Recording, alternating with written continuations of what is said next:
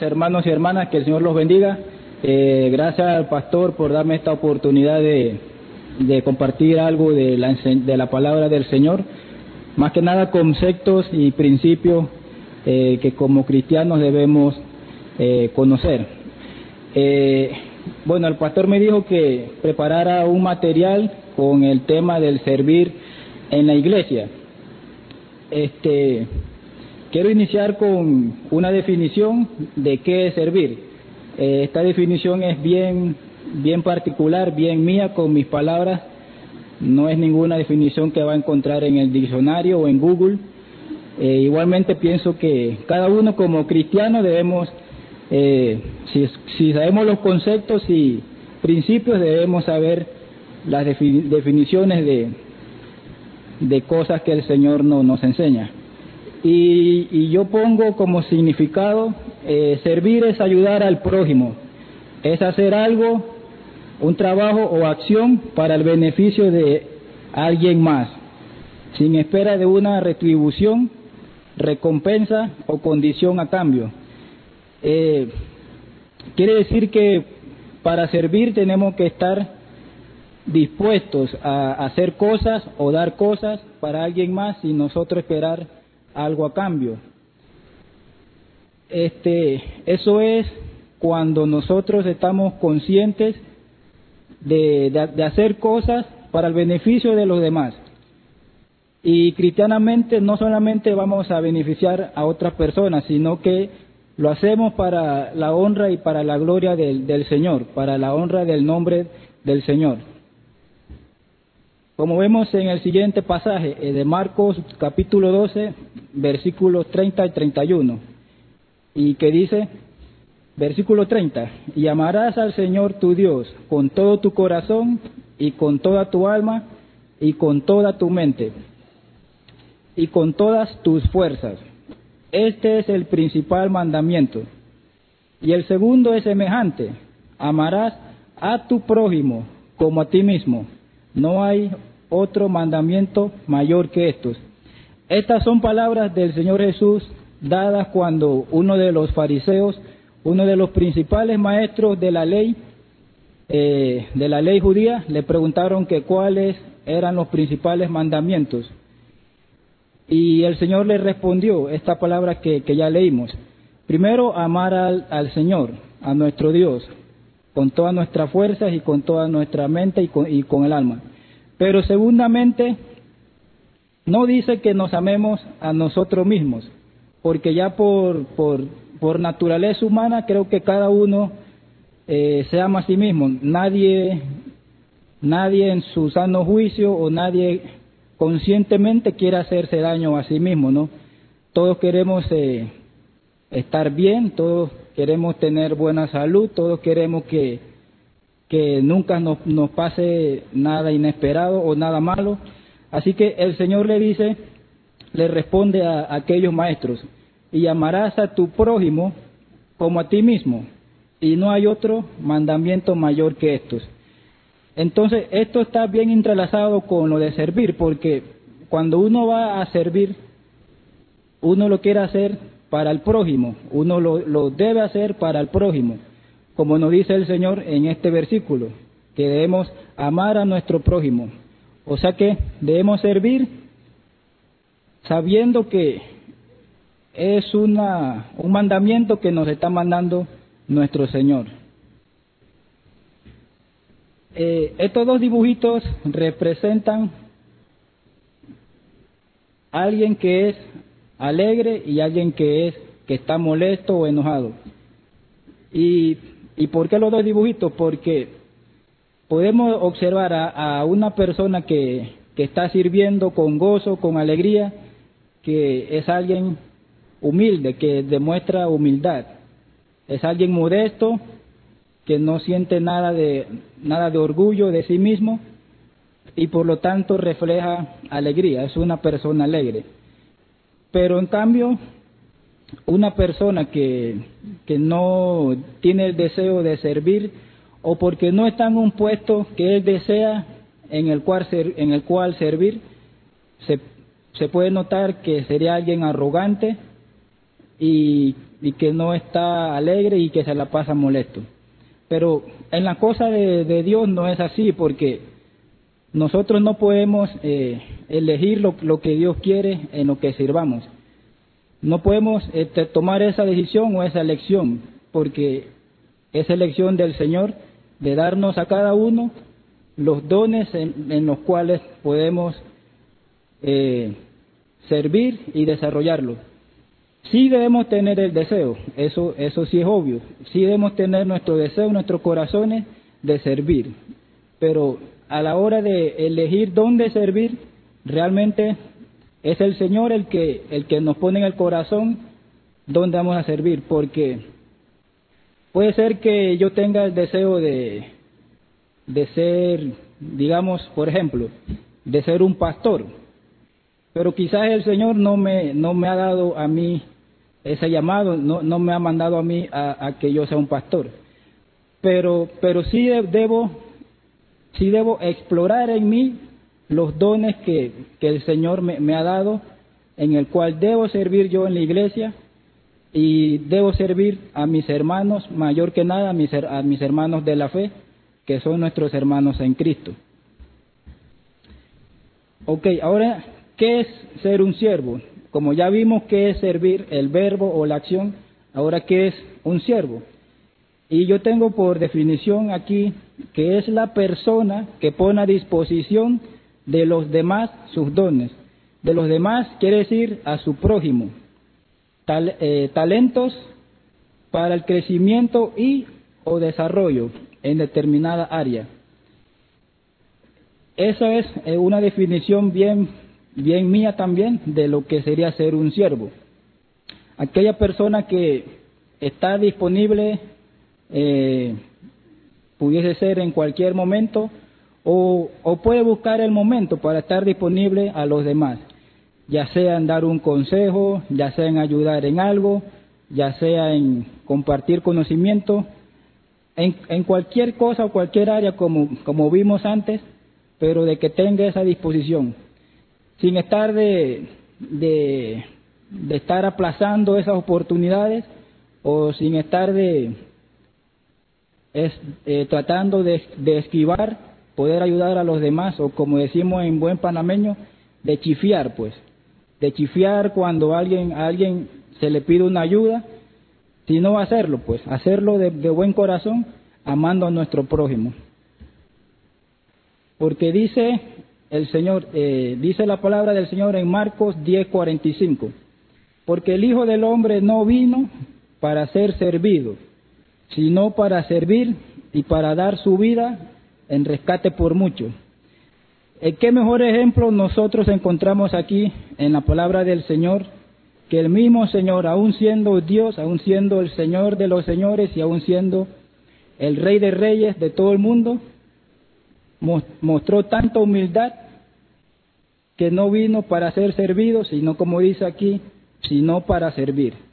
Un claro ejemplo lo, un, claro ejemplo lo vemos cuando el Señor le lava los pies a sus discípulos, que es un, un ejemplo que refleja tanta, tanta humildad. Ahora, este, entonces nos preguntamos, pero ¿cómo, cómo servir? ¿Cómo yo sé que, que puedo servir? Bueno, el Señor es muy sabio y Él nos dice que a todos nos da dones, dones espirituales. Leemos en el libro de Romanos, la carta a los Romanos, capítulo 12, versículos del 3 al 8. Dice, digo pues, por la gracia que me es dada a cada cual que está entre vosotros, que no tenga más alto concepto de sí que el que debe tener, sino que piense de sí con cordura conforme a la medida de fe que Dios repartió a cada uno. Porque de, la de, porque de la manera que en un cuerpo tenemos muchos miembros, pero no todos los miembros tienen la misma función. Así nosotros, siendo muchos, somos un cuerpo en Cristo, y todos miembros los unos de los otros. De manera que, teniendo diferentes dones, según la gracia que nos es dada, si el de profecía, úsese conforme a la medida de la fe, o si de servicio, en servir, o el que enseña en la enseñanza, el que exhorta en la exhortación, el que reparte con liberalidad, el que preside con solicitud y el que hace misericordia con alegría. Entonces, hermanos y hermanas, este, cuando entramos al plano espiritual, al mundo espiritual, a lo, a lo que el Señor nos dice en cuanto a los dones, no, no debemos estar pensando que, que, que, somos cristianos y no tenemos ningún don, o que, o, que no soy bueno en algo y, y que no sé cómo, cómo hacer tal cosa. Si no sabe, entonces usted puede orarle al Señor, pedir al Señor que le ayude a descubrir cuál es su don en el cual usted quiere poner a práctica para el crecimiento, para el desarrollo del cuerpo, del cuerpo, del, del cuerpo de la cual el Señor Jesús es la cabeza, ¿no? Porque el, Señor sabe que cada uno es capaz, cada uno tiene esa, esa habilidad de así como nuestras manos y nuestros pies y todos nuestros órganos funcionan coordinadamente para que para que nuestro nuestro cuerpo en sí eh, funcione funcione correctamente asimismo se puede hacer una una comparación con, con la iglesia donde cada miembro cada cada hermano cada hermana tiene ese don para, para ayudarse el uno al otro. Aquí un, un resumen de los diferentes dones del Espíritu Santo. Este, en Primera de Corintios 12 al 8, 12, capítulo, capítulo 12, de versículo 8 al 10, vemos dones de operaciones, que son sabiduría, ciencia, fe, sanidades, milagros, profecía, discernimiento, lenguas, interpretación. En Primera de Corintios, capítulo 12, al del versículo 28 al 31, también vemos otro listado de dones, apóstoles, profetas, maestros, milagros, sanidad, ayuda, administración, lenguas. En Efesios capítulo 4, de los versículos 11 al 13, eh, vemos ministerios, dones para, para ministerios, apóstoles, profetas, evangelistas, pastores, maestros. Y en Romanos del capítulo 12 al, del 6 al 8, eh, dones, eh, espíritu, dones, profecía, servicio, enseñanza, exhortación, repartir, presidir, misericordia como, como ya hemos, como vemos, pues, el Señor sí da dones. A veces somos nosotros que, que no lo ponemos en servicio, no lo ponemos en práctica o no lo hemos descubierto y quizás por eso no los dones no, no se, se están poniendo a beneficio o uso de, de la iglesia. Pero en Romanos 12, del 6 al 8, vemos claramente que hay un listado de varios dones que son el de profecía, el de servicio, el de enseñanza, exhortación, repartir, presidir y, misericordia. En Gálatas del 6, capítulo 6, del versículo 9 al 10, nos dice el Señor, no nos cansemos pues de hacer bien, porque a su tiempo segaremos si no desmayamos, así que, según tengamos oportunidad, hagamos bien a todos y mayormente a los de la familia de la fe. ¿Qué nos dice este pasaje? Bueno, nos dice que no necesariamente para nosotros eh, servir con nuestros dones se debe hacer en la iglesia, o cuando estamos reunidos, sino que puede ser en, en, cualquier momento, pero principalmente a nuestros hermanos de la fe pero sin dejar aparte a los que no son de la fe, como dice el versículo 10. Así que tengamos, así que según tengamos oportunidad. Quiere decir que cada vez que se presente la oportunidad de, de servir al Señor, de ayudar a otros, hay, hay que hacerlo. Y hagamos bien a todos, y mayormente a nuestros hermanos que son de la familia de la fe. ¿Cómo y el estar, y el estar listo para servir. Yo escribí aquí un, un par de, un, un, pequeño listado que se, según yo, son los, para mí han sido los más principales y, y los más importantes, que son, no se debe esperar a sentir que se está listo para servir, lo importante es iniciar. ¿Por qué? Porque este, a veces uno, uno quiere servir en determinadas áreas, ¿no? En determinados ministerios, eh, digamos ministerios que son más visibles a los demás. Por ejemplo, la alabanza o el ministerio de la enseñanza eh, o otros ministerios donde, donde se refleja eh, visualmente lo, lo que se hace. Pero pero, pero realmente uno tiene que saber qué es lo, a, dónde Dios eh, lo quiere a uno para servir. Pero lo, importante no es tampoco sentir que uno está listo para eso, porque yo le, yo le puedo decir que, que quizás yo no me sentía listo para, para estar aquí compartiendo este mensaje, pero, pero uno tiene que eh, pedirle al Señor que le ayude a, a, hacer lo que Él le manda uno hacer.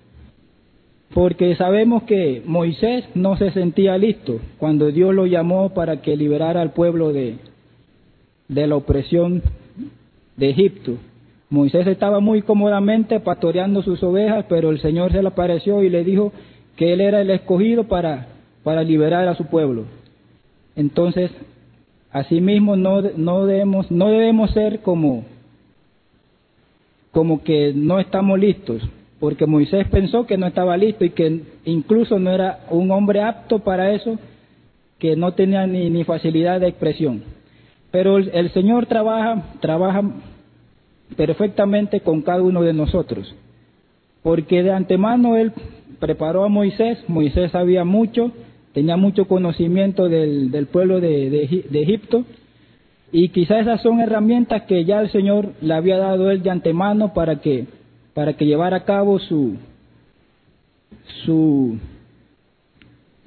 su fin o el plan de Dios de sacar a su pueblo de, de la mano de Egipto. Segundo, puede observar cosas necesarias, tanto dentro como fuera de la iglesia.